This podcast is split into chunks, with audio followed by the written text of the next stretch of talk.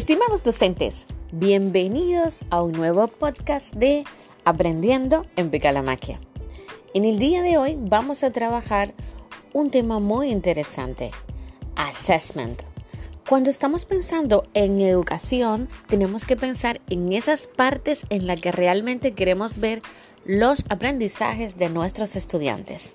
Por eso, una gran pregunta que nos hacemos es, what is assessment? What do we as a teacher supposed to assess to our students? Bien, lo primero es definir qué es assessment y qué, cuáles son estos elementos importantes que deben estar en el proceso de assessment. Fundamental component of assessment. We have to think about four fundamental elements of learning center assessment. Por ejemplo, tenemos aquí Formulate student statement. Discuss to use assessment result to improve learning. Número 3. Create experience leading to the outcomes. Y por último, develop to select and measurements.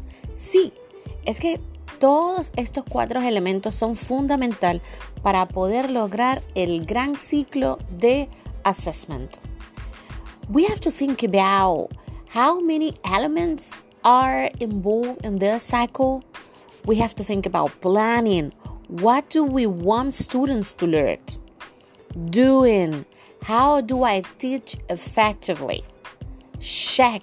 We have to think about are my outcomes being met? And ask. How do I use what I have learned? Estos elementos importantes son lo que hacen el ciclo completo de assessment.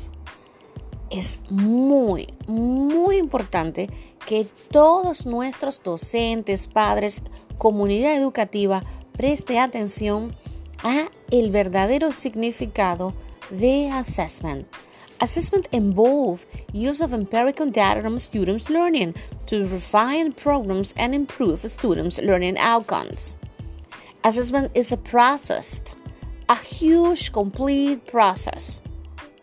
Assessment is a systematic basis for making inference about learning and developing students.